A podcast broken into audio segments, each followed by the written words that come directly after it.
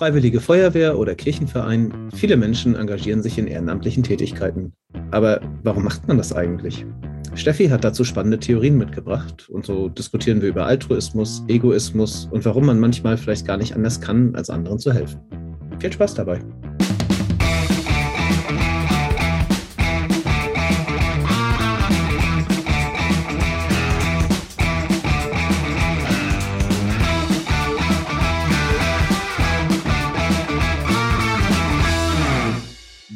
Moin, und herzlich willkommen zum Psychotrip, der Podcast, in dem Steffi und ich die große Welt der Psychologie ein kleines bisschen beleuchten wollen.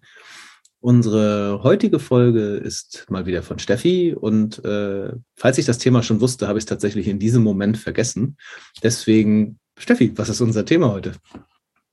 Wir erfüllen heute einen Hörerwunsch und zwar das Thema Ehrenamt und Psychologie. Wie lässt sich das erklären? Okay, ich verstehe die Frage noch nicht, aber ich bin gespannt. Ja, du schaust mich auch sehr fragend an. Also Roland, wenn ich äh, dich fragen würde, so aus dem Blauen heraus, es gibt ja viele Menschen, die ein Ehrenamt ausüben. Hast du eine Idee, wie sich das psychologisch erklären lässt? Hast du erste Ansätze im Kopf? also psychologisch erklären, warum die Menschen das tun. Mhm. Warum, was sie davon haben? Äh, ja, da habe ich auf Schlag quasi zwei Theorien im Kopf, die sich aber nicht ausschließen.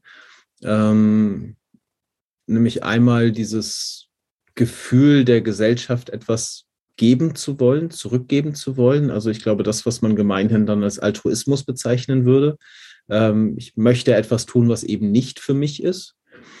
Ähm, und das zweite wäre eigentlich genau das Gegenteil davon. Äh, ich möchte etwas tun, was für mich ist, ähm, was aber gleichzeitig eben auch anderen was bringt. Also sprich, ich möchte etwas tun, was mir Spaß macht, Prestige bringt, äh, Verbindungen bringt, was auch immer ich davon habe in dem Moment.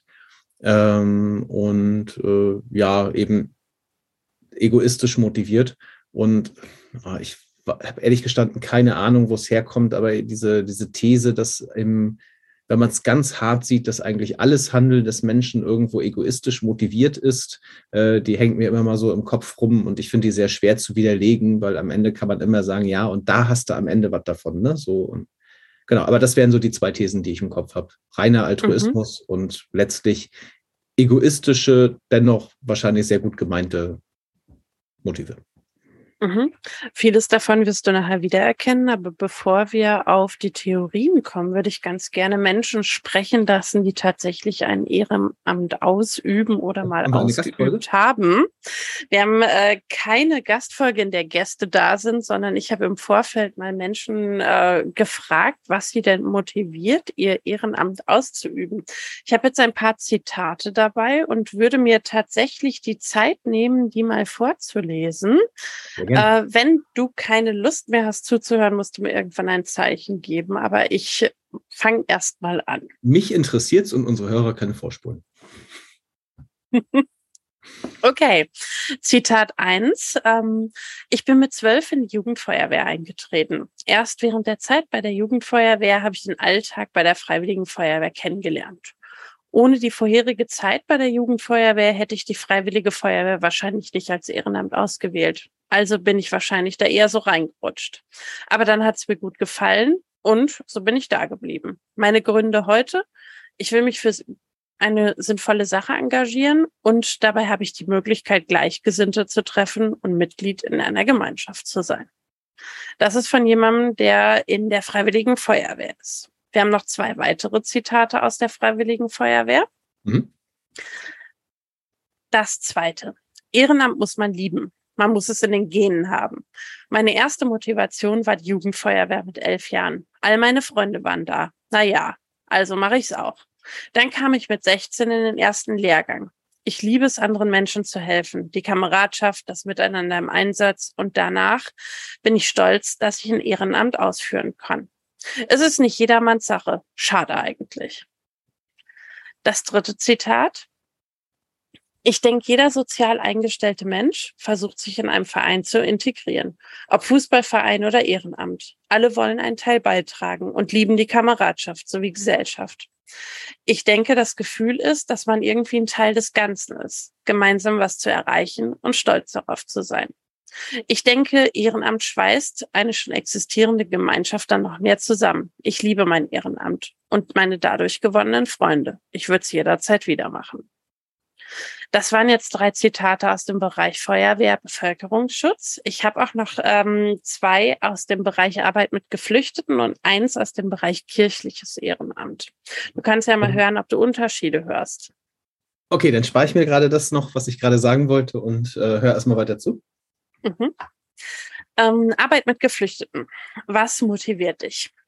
andere Menschen kennenlernen und zu einer Gruppe gehören, Wirksamkeit im Tun spüren, nichts weniger als das Leben, als dem Leben selbst etwas Sinn verleihen, Ablenkung vom Alltagstrott, neue Herausforderungen im Socializen, etwas Glauben an die Menschheit zurückgewinnen und wenn mal wieder Krieg, Hass und Häme vermeintlich vorherrschen, was haben, was Sinn ergibt. Dann das zweite, Ehrenamt bedeutet für mich, einer, einer sinnstiftenden Tätigkeit nachzugehen, bei der man Nähe zu Menschen gewinnt und in den sozialen Austausch kommt. Und jetzt wechseln wir noch einmal den Block hin zu einem kirchlichen Ehrenamt und haben, ist es ein gutes und schönes Gefühl, soziale Projekte aus verschiedenen Bereichen zu unterstützen. Ehrenamtliches Engagement ist ein Baustein aus meinem Glauben. Das bedeutet für mich gelebte Nächstenliebe. Der Grundgedanke ist immer der gleiche. Helfen, wo Menschen Hilfe unterstützen, wo Menschen Hilfe und Unterstützung brauchen und es alleine nicht schaffen können. Das waren jetzt sechs Zitate, die ich eingesammelt habe und mich würde interessieren, was du da für Motive gehört hast. Mhm.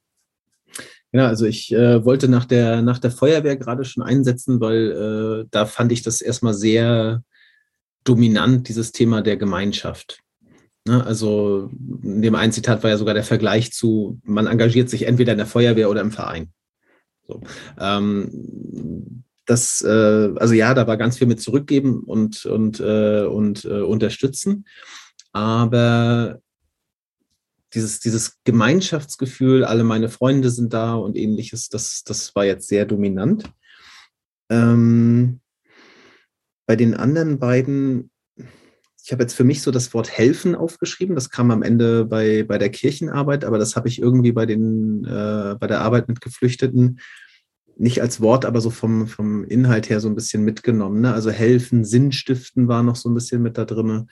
Ähm, Genau, also da war, da war eher so das, für mich das Motiv, ich möchte jemanden unterstützen, ich möchte jemandem helfen, während bei deinen äh, Feuerwehrbeispielen doch sehr stark eben diese Gemeinschaft im Vordergrund stand, dort dabei zu sein. Mhm. Das waren auch die Punkte, die ich gehört habe. Und für mich hat sich das eigentlich so in die zwei Teile gespalten, die du auch am Anfang schon aufgemacht hast. Also so Motive, die eher auf mich bezogen sind. Teil einer Gemeinschaft zu sein, mich darin wohlzufühlen, zugehörig zu sein oder auch Ablenkung vom Alltag zu haben. Also was haben, wo, wo ich drin aufgehe. Oder äh, dieses eher nach außen gerichtete Glauben an die Menschheit und an das Gute in der Welt äh, für eine gute Sache zu engagieren, Sinn zu erleben, Wirksamkeit zu spüren, anderen Menschen zu helfen, Nächstenliebe zu leben. Mhm. Und ich hatte mich ja vorher schon damit beschäftigt, welche Theorien man vielleicht finden könnte, warum Menschen überhaupt ein Ehrenamt ausüben. Und das passte für mich von den Äußerungen sehr gut. Ähm, du hast jetzt vorhin schon einige Fachbegriffe reingeworfen. Ich würde ganz gern vor die Klammer ziehen, nochmal drei Fachbegriffe ähm, zu definieren, damit alle auch die Chance haben, äh, zu verstehen, was wir meinen, wenn wir die benutzen. Ähm, erster Begriff ist prosoziales Verhalten. Das ist jede Handlung, die das Ziel hat, einem anderen etwas Gutes zu tun. Dann, du schaust, als wolltest du was sagen oder fragen? Ja, kurze Definitionen erzeugen immer Fragezeichen. Ähm, da ist kein ausschließlich drin, ne? Mhm. Also sprich, prosoziales Verhalten kann auch trotzdem egoistische Motive mit dabei haben und als Ziel aber jemand anders zu helfen. Genau, würde ich äh, genauso sehen. Also es geht darum, dass das primäre Ziel ist, einem anderen etwas Gutes zu tun. Das bedeutet nicht, dass du dir damit automatisch schaden musst. Ja. Dann der zweite Begriff, den du vorhin schon verwendet hast, das ist der Begriff des Altruismus. Ähm, wie würdest du den definieren? Wenn mhm. deine Tochter dich fragen würde, Papa, was ist Altruismus? Was würdest du sagen? Mhm. Ähm, meine instinktive Definition wäre jetzt, ähm, wenn ich, also Selbst, Selbstlosigkeit, glaube ich. Ne? Also ich tue etwas und denke dabei in dem Moment nicht an mich, sondern einfach daran, dass ich jemand anders helfe oder mhm. etwas Gutes tue. Ja, hätte ich genauso definiert. Also es bedeutet, das Wohl eines anderen in den Vordergrund vor die eigenen Bedürfnisse zu stellen. Mhm. Ja. Und dann haben, haben wir noch den Egoismus, das ist quasi der Gegenpol und das bedeutet, das eigene Wohl in den Vordergrund zu stellen und selbstbezogen zu denken und zu handeln. Mhm. Jetzt muss ich aber gerade mal überlegen, auch weil sie mir jetzt schon wieder ein bisschen entfallen ist, der Unterschied zwischen prosozialem Verhalten und Altruismus wäre quasi, dass ich im Altruismus das Wohl des anderen über meins stelle, während es im anderen ähm, prosozialen Verhalten erstmal nur das Ziel ist. Ne? Genau, prosoziales Verhalten wäre für mich die allgemeinere Kategorie. Also ich habe das Ziel, einem anderen etwas Gutes zu tun und Altruismus bedeutet das vorrangige Adressieren der Bedürfnisse meines Gegenübers. Das Altruismus ist eigentlich ein Fall des prosozialen Verhaltens. Mhm, ja. Mhm, okay. Und das sind auch die zwei Motive, die sich bei ehrenamtlichen Helfern unterscheiden lassen. Also altruistische Antriebe, das heißt ein Gefühl der sozialen Verantwortung, eine Übernahme politischer Verantwortung, eine Selbstlosigkeit und egoistische Motive, also Karrierestreben, ähm, Berufsausgleich, Streben nach Anerkennung, Erhöhung des Selbstwertes, Sammeln von Erfahrungen, Erfüllung eigener Bedürfnisse, zum Beispiel nach sozialer Bindung oder eben auch eine Freizeitgestaltung, also alles, was so diese Selbstbezogenheit äh, zum Ausdruck bringt. Und dann habe ich mich gefragt, wie häufig ist es eigentlich, dass Menschen sich ehrenamtlich engagieren und was ist eigentlich genau ein Ehrenamt? Ähm, wenn du an Ehrenamt denkst, welche fallen dir zuerst ein? Ich habe jetzt vorhin schon zwei Beispiele reingeworfen, beziehungsweise drei. Also dieses kirchliche Arbeit mit Geflüchteten und Bevölkerungsschutz. Ähm, es, es war aber noch erstaunlich viel mehr. Hast du noch welche im Kopf? Hm, ja, also für mich würde, war jetzt direkt sowas wie Vereine ganz allgemein, äh, also oder fast noch anders, äh, würde gerade, ob man es noch irgendwie allgemeiner hinkriegt, also dieses, dieses typische, ich leiste Arbeit in Organisationen, äh, wo ich mehr so organisatorische Arbeit mache. Ne? Also ich unterstütze halt irgendwo in, in solchen Tätigkeiten wie äh, Leute registrieren oder irgendwo mal an die Kasse setzen im Museum oder schlag mich tot. Aber ich glaube, am Ende geht das, glaube ich, ins, ins Vereinsleben sehr viel rein, Vereine und Kultur. Ähm, dann äh, hier so Bereich andere unterstützen, soziale Sachen, also sei es Obdachlosenhilfe, Kindern vorlesen, weiß nicht, bei uns. Genau, al alte Menschen, ja, junge Menschen. Der, der Rentner, der immer wieder vorbeikommt und Musik spielt, ne, und sowas in die Richtung. Ähm, genau, äh, äh Sport ist, glaube ich, auch, lebt auch sehr stark vom Ehrenamt, also der, der Breitensport. Ähm, ja, ich könnte jetzt noch weiter überlegen, aber ich glaube, du hast wahrscheinlich eine erschöpfende Liste. Eine erschöpfende Liste wahrscheinlich nicht. Dafür ist es einfach zu viel. Und das war auch was, was mich überrascht hat. Also es sind mehr als 30 Millionen Menschen in Deutschland, die sich ehrenamtlich engagieren. Und das sind 40 Prozent der Bevölkerung ab zehn Jahren. Mhm. Und das wäre nicht das, was ich erwartet habe. Ich habe gedacht, es wäre weniger, aber dadurch, wenn man sich mal überlegt, wo die Gesellschaft überall von Ehrenamt getragen wird, finde ich, wird einem erstmal bewusst, wie wesentlich das ist und wie sehr wir auch darauf ausgerichtet sind, dass Menschen sich ehrenamtlich engagieren und eben freiwillig eine Tätigkeit ausüben, die nicht vergütet ist, die gemeinnützig ist, die am Wohl der Gesellschaft ausgerichtet ist und das war schon was, was mich überrascht hat. Hättest du das erwartet in, in dem Umfang? Das überrascht mich jetzt tatsächlich nicht so sehr, ähm, aber du hast vorhin eine Frage gestellt, was ist eigentlich alles ein Ehrenamt? Und ich glaube, da geht es dann halt auch stark darum, was ist das? Ne? Also ich jetzt mal überlege, äh, wir beide haben irgendwie vor zehn Jahren mal hier diese psychologische Fachschaftskonferenz da irgendwo, da waren in der Fachschaft mit drinnen. Ne? So, das war ein Ehrenamt. Genau, ist das schon ein Ehrenamt, ne? weil wir da mal für ein Semester, äh, und in der Fachschaft war es länger, aber für diese, für diese Psyfako da irgendwie ein bisschen unterstützt haben, war das dann schon Ehrenamt oder war das eigentlich nicht doch irgendwie Teil des Studiums, dass man eben in so ein Gremium mit reingeht? Ne? So, wenn das alles Ehrenämter sind, dann überrascht mich die 30 Prozent jetzt ehrlich gesagt nicht. Ein Ehrenamt ist, ich lese vor, eine Tätigkeit, die freiwillig und ohne Vergütung für eine gemeinnützige beziehungsweise am, am Allgemeinwohl orientierte Organisation geleistet wird. Das Ehrenamt kann in unterschiedlichen Bereichen ausgeübt werden. Es geht um freiwilliges, unentgeltliches Engagement in der und für die Gesellschaft, also die Gemeinschaft, in der wir leben. Und da fällt sowas natürlich drunter. Ja. Also wenn du dich freiwillig engagierst für eine Gemeinschaft unentgeltlich, dann ist das ein Ehrenamt. Hm.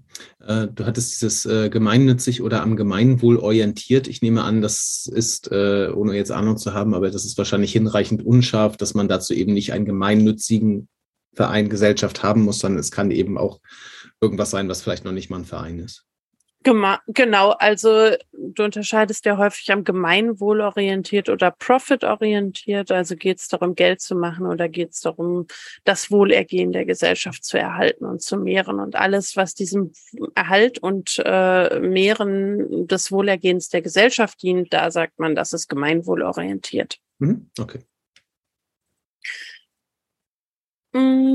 Jetzt haben wir darüber gesprochen, was ist eigentlich ein Ehrenamt und in welchen Bereichen gibt es das und wie häufig ist das?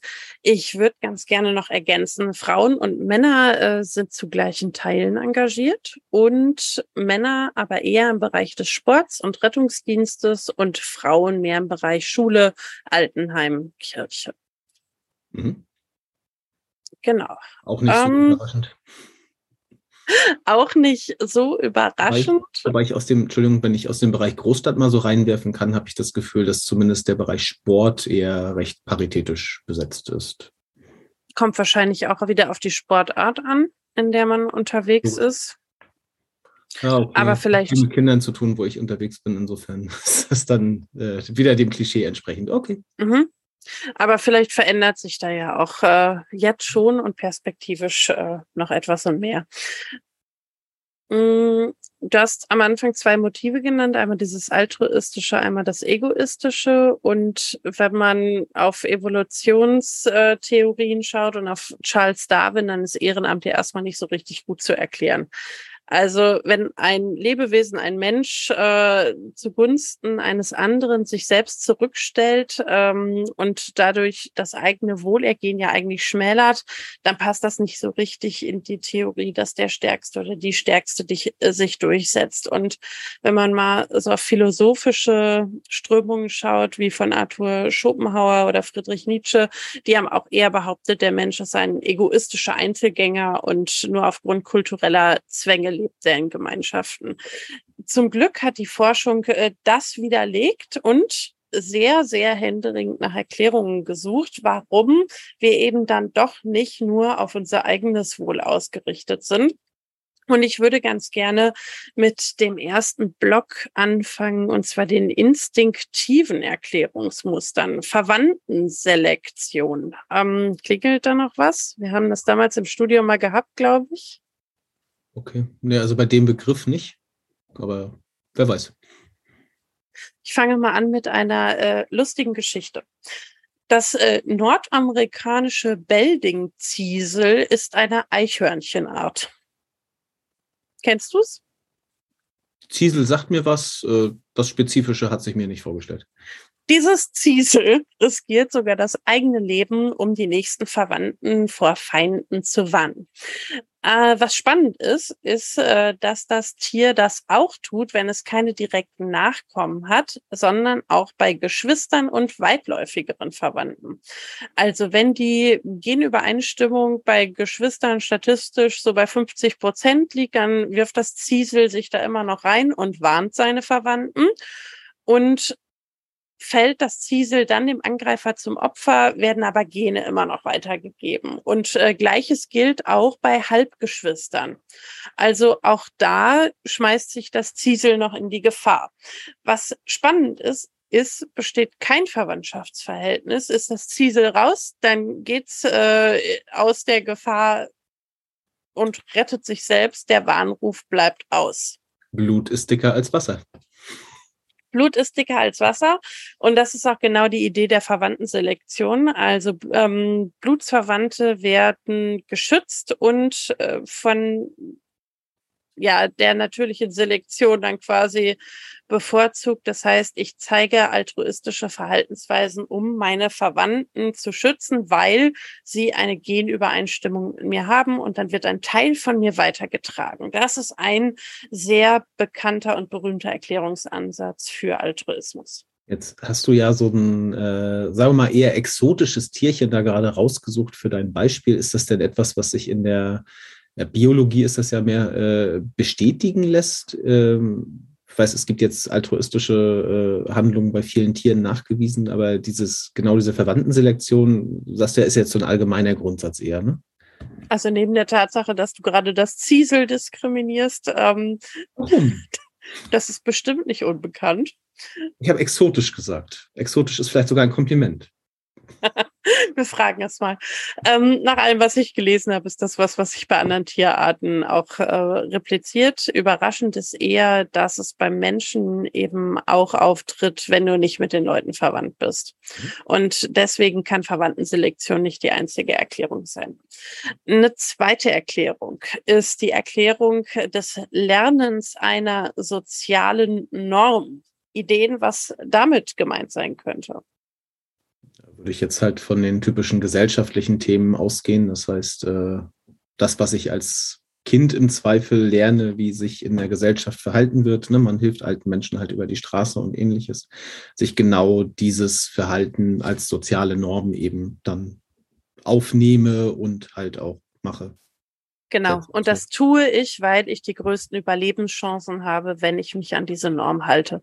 Ich tue das nicht aus Selbstlosigkeit oder einfach nur, weil sich das so einprägt, sondern die Erfahrung ist, wenn ich mich daran halte, werde ich eher in die Gesellschaft integriert. Das schützt mich. Ich steigere meine Überlebenswahrscheinlichkeit. Ich frage mich gerade in diesem Moment, wie, wie weit nachweisbar der, äh, die Schlussfolgerung daraus ist.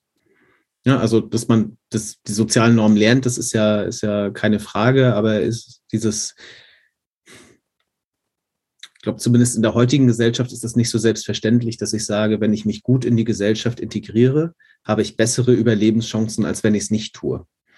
Das würde ich, glaube ich, gar nicht so direkt unterschreiben, weil man eben auch als Einzelgänger in der heutigen Gesellschaftsform sehr gut klarkommt, dass unsere Evolution jetzt kein äh, äh, äh, nicht so schnell zu Fuß ist, sag ich mal. Das ist ja bekannt. Insofern äh, ändert sich sowas ja auch ein bisschen langsamer. Aber äh, genau, ja. wir schauen ja auf diese evolutionsbiologischen Erklärungsmuster und natürlich heute in Berlin kommst du hervorragend klar, wenn du ein bisschen exotisch bist, um den Vergleich zum Ziesel vielleicht zu ziehen.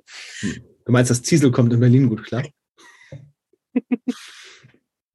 ähm, aber in der Vergangenheit war es eben so und in früheren Zeiten, dass du eine Gemeinschaft schon deine Überlebenswahrscheinlichkeit doch erhöht hat, wenn du dazugehörst, wenn sie dich schützen, wenn sie sich um deinen Nachwuchs kümmern. Und das sitzt tief drin. Mhm. Und da sagt man, das ist das Lernen einer sozialen Norm. Und dann gibt es eine spezifische Norm und das ist die Reziprozitätsnorm. Reziprozität wenn, wenn dich jetzt deine Tochter wieder fragen würde? Ah ja, äh, das Reziprok ist äh, die Umkehrung. Das heißt, normalerweise würde ich jetzt sagen, äh, was ich gebe, das kriege ich irgendwie auch wieder. Hervorragend. ähm, es ist das Prinzip der Gegenseitigkeit. Also, wenn ich eine Hilfeleistung gegenüber anderen erweise, dann ist auch die Wahrscheinlichkeit erhöht, dass sie mir in Zukunft auch helfen. Das ist die soziale Norm von wir zahlen Gefallen zurück. Mhm. Wenn mir jemand was Gutes tut, tue ich ihm das auch. Ich tue was Gutes, dann erwarte ich auch, dass jemand mir gegenüber entgegenkommt, sich zeigt. Ähm, Karma-Sammler.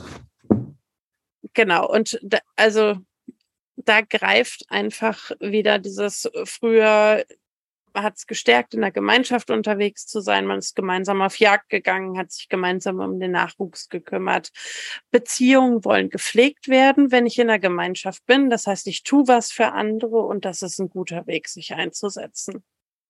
Heute ist es immer noch so, ähm, dass ich mehr Ansehen in der Gesellschaft habe, mehr Vertrauen in der Gesellschaft habe und äh, auch eine gesteigerte Gesundheit dadurch erlebe, wenn ich mehr Anerkennung und mehr Rückhalt in der Gesellschaft erlebe. Das heißt, dieses sich für andere engagieren hat immer noch positive Auswirkungen.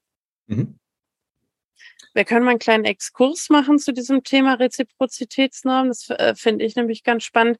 Man erlebt es sehr häufig, wenn Leute einem was verkaufen wollen. Die benutzen es nämlich ziemlich gemein. Ähm, mhm. Wenn ich zuerst etwas gebe, also ein kleines Geschenk gebe, zum Beispiel diese ganzen Weihnachtskarten, die verschickt werden. Ne? Ich weiß nicht, ob du das kennst äh, von diesen ganzen NGOs, Darf ich, darf, darf ich dir ein schönes Beispiel geben, weil ich habe es gerade erlebt und es mir jetzt, wo du es sagst, fällt es mir, fällt's mir eigentlich erst auf, aber es war richtig gut.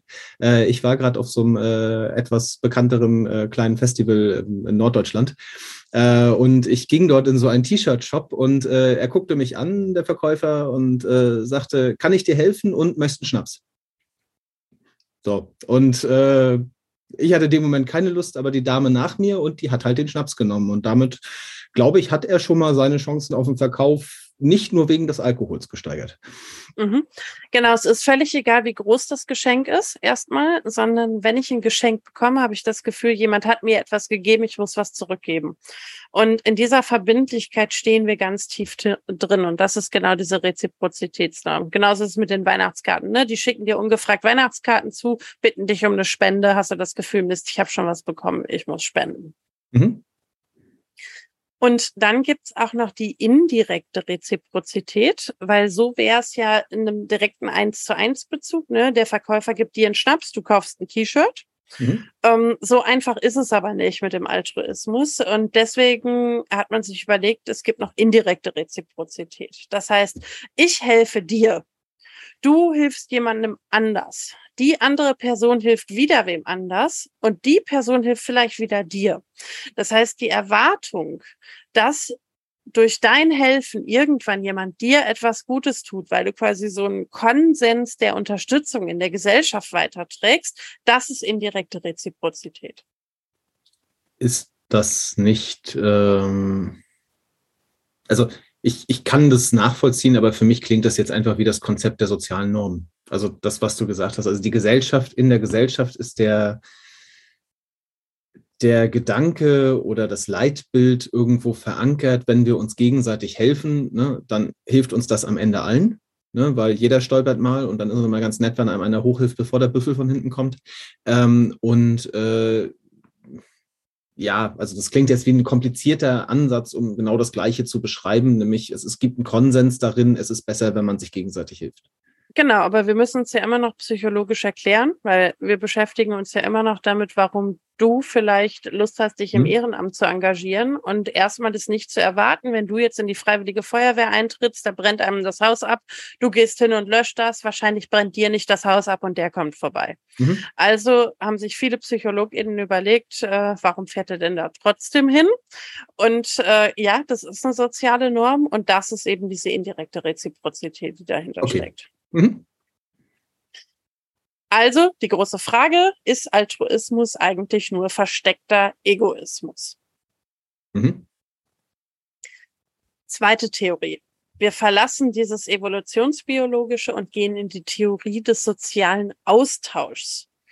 Kern dieser Theorie ist, äh, der Nutzen muss die Kosten überwiegen. Das heißt, Hilfeleistung muss sich auszahlen. Ähm, Hilfeleistung garantiert, das haben wir vorhin schon besprochen, soziale Anerkennung, Akzeptanz, äh, das führt zu Zufriedenheit, Wohlbefinden und zu einem gesteigerten Selbstwertgefühl. Aber ich engagiere mich nur, wenn es mir unterm Strich irgendwas bringt. Das heißt, die Theorie des sozialen Austauschs heißt, so richtigen Altruismus gibt es auch nicht, sondern ich muss immer noch was davon haben am Ende. Mhm. Ähm, ich habe ein Beispiel gelesen Über einen Flugzeugabsturz. Das war irgendwann in den 80er Jahren, glaube ich. Da ist ein Flugzeug in einem eiskalten Fluss gelandet und eine Frau ist immer wieder ohnmächtig geworden. Und es gab äh, zwei Leute, die besonders durch Altruismus hervorgestochen sind. Der eine, der war im Wasser und es gab so eine Rettungsleine und die meisten Menschen aus dem Flugzeug waren zu panisch, um diese Leine zu ergreifen. Und er war aber irgendwie bei Sinn. Und er hat diese Leine immer wieder abgegeben, obwohl er sie hatte, immer wieder abgegeben, obwohl er sie hatte und ist am Ende gestorben. Also als er dann dran war, war er schon untergegangen und erfroren. Und dann gab es eben noch diese Frau, die wie die anderen erst panisch war und dann zu kalt war. Also sie konnte sich nicht mehr halten. Und dann ist wohl ein Passant ins Wasser gesprungen und hat sie gerettet. Sie war kurz vorm Sterben schon, kurz vorm Erfrieren. Aber dadurch, dass er sie rausgeholt hat, hat er sie eben gerettet. Und jetzt ist die Frage, warum gibt es solches Verhalten? Denn ich habe davon überhaupt nichts. Ne? Wenn ich mein Leben riskiere, die ist nicht mit mir verwandt, das lässt sich auch nicht darüber erklären, dass ich irgendwann mal was davon habe. Also wie kann es dazu kommen? Und eine Erklärung im Rahmen dieses sozialen Austauschs ist, dass ich so eine Spannung erlebe dadurch, dass ich sehe, dass jemand leidet, ähm, dass ich mir was Gutes tue da drin. Und das ist wieder mein persönlicher Nutzen, diese Spannung abzubauen.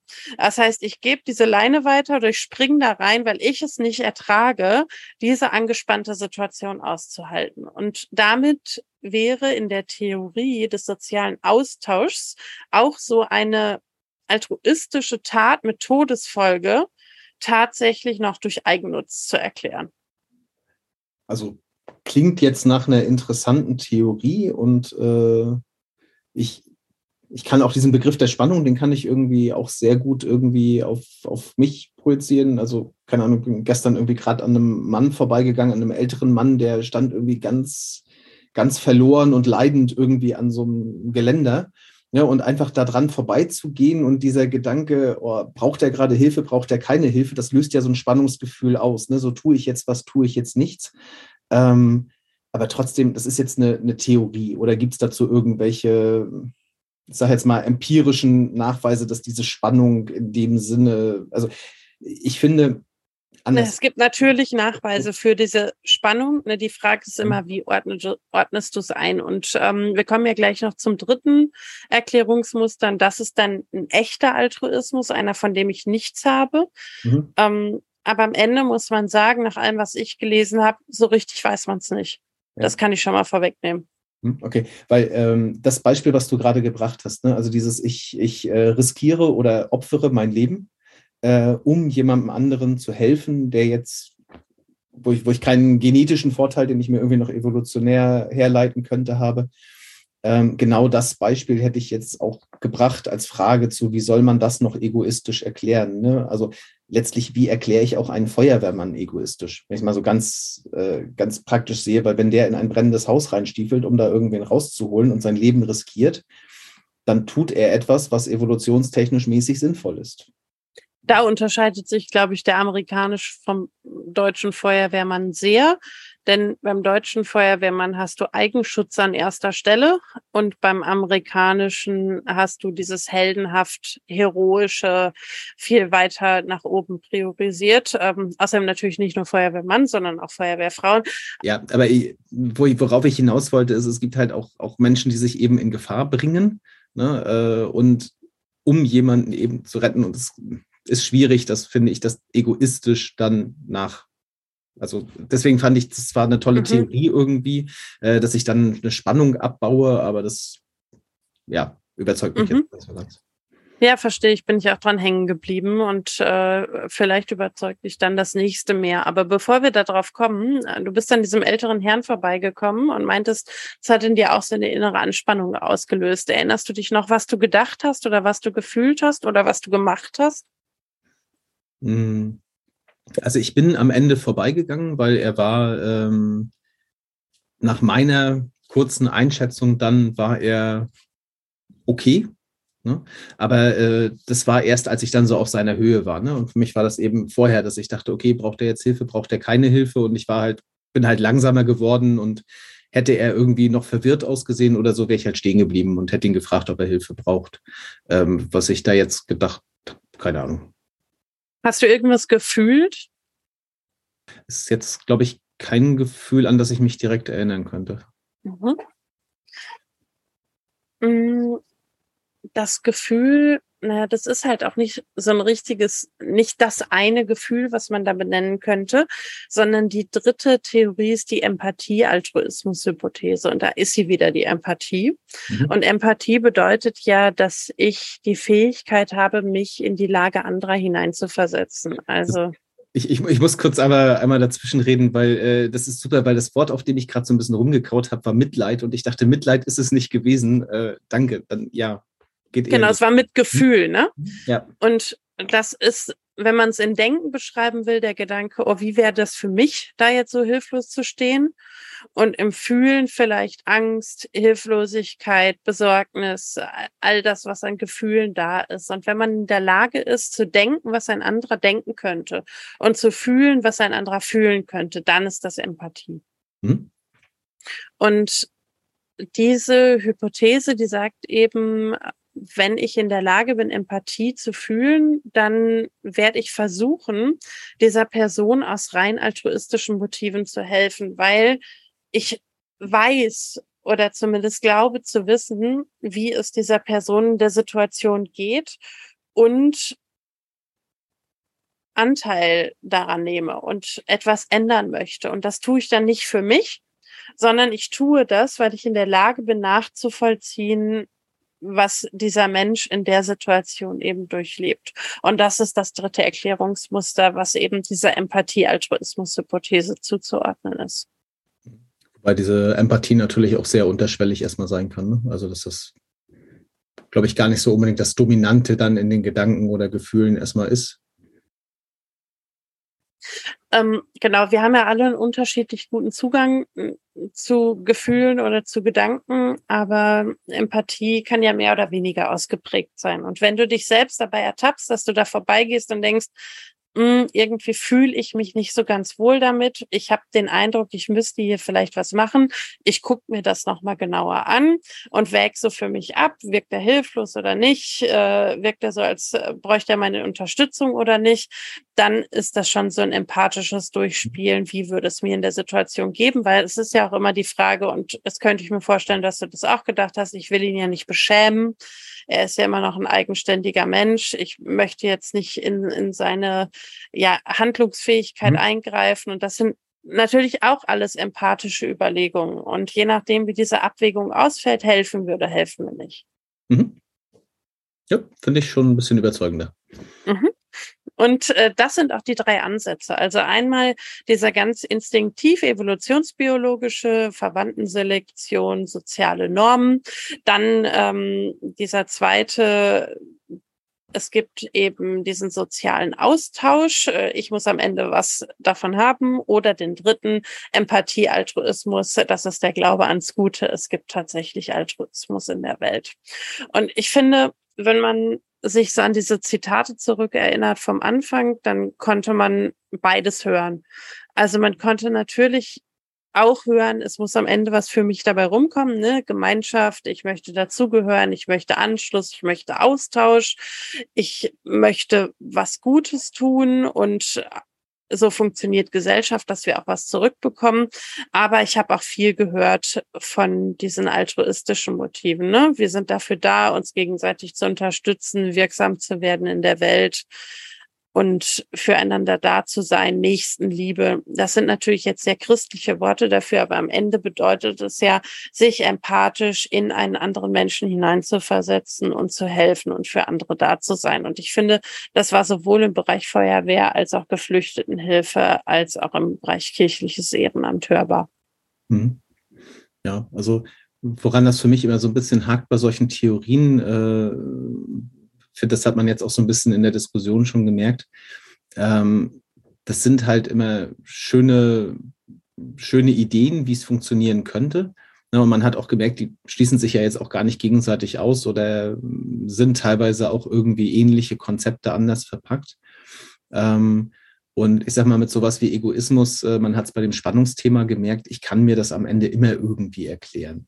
Na, also ich kann dieses Empathie-Thema, kann ich dann wieder, wahrscheinlich, wenn ich Verfechter der anderen Theorie bin, kann ich sagen, ja. Und Empathie ist genau das Spannungsfeld, was sich für dich aufbaut. Und damit du diesen Spannungszustand beendest, dann hilfst du halt. Ne? So, also insofern, ja, ich finde das jetzt schöne Theorien und es ist auch gut darüber nachzudenken, aber ich glaube, am Ende ist es schon fast eher ein philosophisches Thema dann, ähm, warum jetzt genau das Ganze ist. Und äh, interessant wäre natürlich die psychologische Seite, ob man sich mit Experimenten da irgendwo nochmal nähern kann, wann Menschen eben eher bereit sind, altruistisch zu handeln und ähnliches. Gibt es bestimmt noch einiges zu, aber so tief bin ich jetzt nicht mehr eingestiegen. Die Annäherung hat für den ersten Einstieg ins Thema genügt. Was ich aber noch gefunden habe, ist, ähm, wie die Motive sich zueinander verändern. Also egoistische Motive, dieses Gemeinschaft, dazugehören, also alles, was auf mich bezogen ist, das nimmt über die Zeit zu. Und altruistische Motive ähm, nehmen, je länger ich ein Ehrenamt ausübe, eher ab. Das heißt, Einstiegsmotivation und Motivation zur Aufrechterhaltung sind unterschiedlich. Okay daraus schlussfolgert sich äh, Aufrechterhaltung, also wenn ich Leute im Ehrenamt halten will, braucht es eine egoistische Bedürfnisbefriedigung. Mhm. Ich muss also gucken, was suchen die Leute hier? Suchen die Gemeinschaft, suchen die Zusammenhalt, dann sollte ich auch ein Ehrenamt anbieten und Aktivitäten anbieten, die genau das ermöglichen. Ne? Also irgendwie gemeinsame Abende, gemeinsame Ausflüge oder habe ich jemanden, der eher dadurch motiviert ist, sich alleine tief in ein Thema reinzufuchsen, dann sollte ich ein Ehrenamt anbieten, wo ich mich ganz tief mit irgendwelchen Inhalt aus, Inhalten auseinandersetzen kann. Es muss für jeden bedürfnisgerecht was dabei sein, wenn ich Leute langfristig äh, im Ehrenamt halten will. Und äh, das sollte man nicht vergessen, weil ja Ehrenamt immer mehr Herausforderungen erlebt, Nachwuchs äh, zu ja, bekommen zu generieren. Und das wäre vielleicht ein kleiner praktischer Tipp. Äh, achtet darauf, was die Leute zu euch führt und wofür sie bleiben. Und das muss nicht immer das Gleiche sein. Und man muss da bedürfnisorientiert das Ehrenamt dann auch gestalten. Mhm. Äh, das zweite, was ich noch habe, so als äh, kleinen Exkurs ist äh, Engagement für ehrenamtliche Arbeit hängt mit religiösen Merkmalen zusammen. Also Personen, die die Bedeutung von Religionen hoch einschätzen, die engagieren sich auch mehr. Ist das aus dem christlichen Kulturkreis oder allgemein? Ich habe das als allgemeinen Fakt hm. gefunden, äh, würde mich da aber nicht drauf jede, versteifen. Ich glaube auch jede große Religion dieses Prinzip der, der gegenseitigen Hilfe, Gemeinschaft, Nächstenliebe genau. predigt. Ne? Das ist ein Motiv, das sich durch alle Religionen zieht. Deswegen würde ich da mal mein, mein Finding auch so, so behaupten. ich glaube, das ist so. Also, äh, dass das für alle Religionen gilt, mhm. aber für die christliche wohl auf jeden Fall. Also, was bleibt für mich am Ende hängen? Äh, genauso wie du sagst, so richtig wissen tut man es nicht, ne? Aber vielleicht ist es auch am Ende egal, ob es jetzt egoistisch ist, ob es rein altruistisch ist. Denn Hauptsache ist, es geht um die Wirkung und unsere Gesellschaft baut auf dem Ehrenamt auf und ohne Ehrenamt funktioniert es nicht, dass wir gut miteinander leben, weil nicht alles über Berufe und berufliches Engagement abgedeckt werden kann. Mhm ich mich jetzt frage, also wenn es gerade passender Moment für eine äh, allgemeine Frage wieder ist dazu. Ähm, ist, ist sehr passend. Ich, okay. ich bin inhaltlich durch, frag, was hm, du möchtest. Okay. So, so, klang, so klang das gerade. Ähm, ich habe mir irgendwann relativ weit am Anfang, habe ich mir so aufgeschrieben, so äh, Stresssituationen. Na, also sei es jetzt äh, sowas wie Ukraine-Krieg oder ähnliches. Ähm, wo Menschen letztlich äh, akuten Stresssituationen ausgesetzt sind. Weil ich habe ganz am Anfang, bin ich mal kurz bei dem äh, Thema hängen geblieben, ob das gesellschaftliche Helfen vielleicht auch manchmal so ein Wohlfühlthema ist. Ne? Also sowas, das mache ich, weil ich es mir erlauben kann, weil ich die Zeit nicht dazu brauche, Nahrung zu suchen, mich um meine Familie zu kümmern oder was auch immer. Ähm, das habe ich relativ schnell verworfen, den Gedanken. Ähm, aber ähm, wo ich dann drauf gekommen bin, ist, dass ich jetzt davon ausgehe, mal so als These in den Raum geworfen, dass wenn man jetzt eine Gruppe Menschen unter enormen Überlebensdruck setzt, dass es Leute gibt, die anfangen, die Gemeinschaft sehr nach oben zu stellen und zu sagen, wir können nur überleben, wenn wir alle zusammenhalten. Und es Leute gibt, die sagen, ich bin mir selbst der Nächste. Ne, das heißt, ich versuche das Maximale für mich rauszuholen und mein Überleben zu steuern. Ich weiß, wir sind jetzt übers Ehrenamt so ein bisschen raus, ne? aber es ist ja so diese Frage Egoismus und Altruismus. Ähm, und ja, für mich wäre jetzt die Frage, ob, wenn man jetzt auf sowas wie Ehrenamt guckt oder Engagement in der Gesellschaft, ob das in irgendeiner Weise mit eben dem Stresslevel zusammenhängt, ne? also diesem Überlebensdruck quasi auf die Menschen, ob es mehr oder weniger Bereitschaft gibt, sich in der Gesellschaft zu engagieren oder in der Gemeinschaft, ähm, wenn es eben viel Stress gibt von außen. Ne? Hm.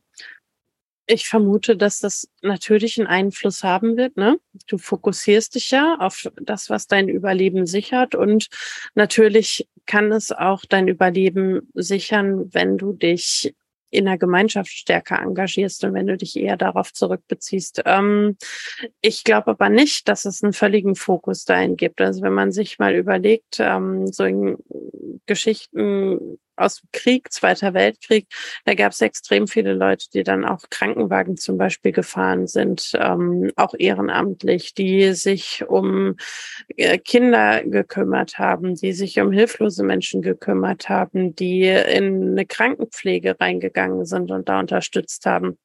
Ich glaube, dass das in zwei Richtungen ausschlagen kann. Also klar, wenn du in einer echten Notlage bist, dann wirst du dich fokussieren auf dein Überleben und das Überleben der Menschen, die dir anvertraut sind. Aber ich denke erstens, dass es Menschen gibt, die eine stärkere Neigung dazu haben, prosoziales Verhalten auszuüben und altruistisch äh, zu agieren. Und ich denke aber auch, dass es im Allgemeinen auch in solchen Stresssituationen menschliche Tendenzen, unter anderem auch aufgrund dieser sozialen sozialen Normen gibt, die sagen, nein, wir engagieren uns weiter füreinander, wir stehen zusammen, wir gehören zusammen, wir engagieren uns füreinander. Also Einfluss ja, aber Ausschließlichkeit nein, wäre meine Vermutung. Mhm. Ja, da gehe ich mit und am Ende wird es wahrscheinlich dann auch sehr auf Individualität ankommen. Also mit welchen sozialen Normen, Skripten bin ich jetzt aufgewachsen, weil ich sage mal, in der Stresssituation falle ich ja eher auch auf älter, älteres Gelerntes zurück. Ähm, genau, ja, und da sind wir auch wieder schnell bei Bedürfnissen. Ne? Ich habe ja vorhin gesagt, achtet beim Ehrenamt auch drauf, was die Bedürfnisse der Menschen sind, die da sind. Und ähm, das gilt natürlich auch außerhalb des Ehrenamtes. Und wenn mein Bedürfnis ist, ich möchte meinen Selbstwert steigern und ich steigere meinen Selbstwert aber dadurch, dass andere Menschen mir positive Rückmeldungen geben, dann kann ich natürlich darüber, dass ich mich engagiere, sehr, sehr hohe Selbstwertsteigerungen erzielen. Und damit ist das Engagement für andere eine Bedürfnisbefriedigung für mich. Und das ist so komplex. Also wie du sagst, ne, das lässt sich nicht über so eine einfache Theorie definieren und irgendwie hängt auch alles mit miteinander zusammen und lässt sich übereinander erklären. Deswegen muss man da, glaube ich, wenn man das so genau verstehen will, immer individuell schauen, was ist das Bedürfnis der Person, was ist die Motivationslage der Person. Aber ich finde für diese allgemeinen Strömungen, also egoistische Strömung, altruistische Strömung und was da so hintersteckt, hat mir das jetzt schon geholfen, das nochmal besser zu verstehen. Mhm. Ja. Dann sehe ich äh, keine Fragen mehr in deinem Gesicht stehen und, und würde mit meiner Abschlussfrage äh, zu dir überleiten. Roland, was nimmst du aus der Diskussion der letzten Dreiviertelstunde mit? Mm, zum einen das eher philosophische Thema, äh, also für mich irgendwie gefühlt, äh, das heißt, ich kann zwar irgendwie Theorien dazu aufstellen, aber es ist sehr schwer, wahrscheinlich das praktisch zu beweisen. Ähm, am meisten stolper ich immer noch so über dieses Spannungsthema. Ähm, das heißt, erzeugt jetzt irgendwie das Beobachten eines anderen in Not in mir so eine Spannung, dass ich dadurch einen äh, Aktionsimpuls habe und dem irgendwann nachgebe. Ähm, ich habe das für mich mit, mit dem Empathie-Thema jetzt irgendwie sehr gleichgesetzt, weil es irgendwie äh, für mich passt. Ähm, ja, das, das finde ich sehr spannend. Da möchte ich nochmal drüber nachdenken. Ähm, genau. Was nimmst du mit? auch eher eine philosophische Frage, ob sich Egoismus und Altruismus überhaupt so richtig unterscheiden lässt. Also ob nicht jede Selbstbezogenheit eine Fremdbezogenheit ist und jede Fremdbezogenheit eine Selbstbezogenheit, sobald ich auf die Bedürfnisebene gehe. Mhm. Aber da muss ich auf jeden Fall nochmal länger drüber nachdenken. Aber das ist genau der Punkt, den du auch meintest. Also irgendwie hängt doch alles miteinander zusammen. Und ich glaube, das ist der Gedanke, der sich da für mich auch raus entwickelt hat. Und als zweites, was, was nicht psychologisch bezogen ist, sondern eher gesellschaftlich bezogen ist, ähm, ich bin sehr beeindruckt, wie viele Menschen sich engagieren, aus welchem Motiv auch immer und wie sehr unsere Gesellschaft darauf fußt und auch dankbar, dass es so viele Leute gibt, die das tun. Und freue mich, dass wir jetzt Gelegenheit hatten, uns dazu mal auszutauschen, weil ich das ein sehr faszinierendes Thema finde. Also danke für die äh, spannende Diskussion. Ja, danke für das Thema an den unbekannten Spender oder Spenderin. okay, und damit sind wir am Ende angelangt und verabschieden uns. Macht's gut. Tschüss. Tschüss.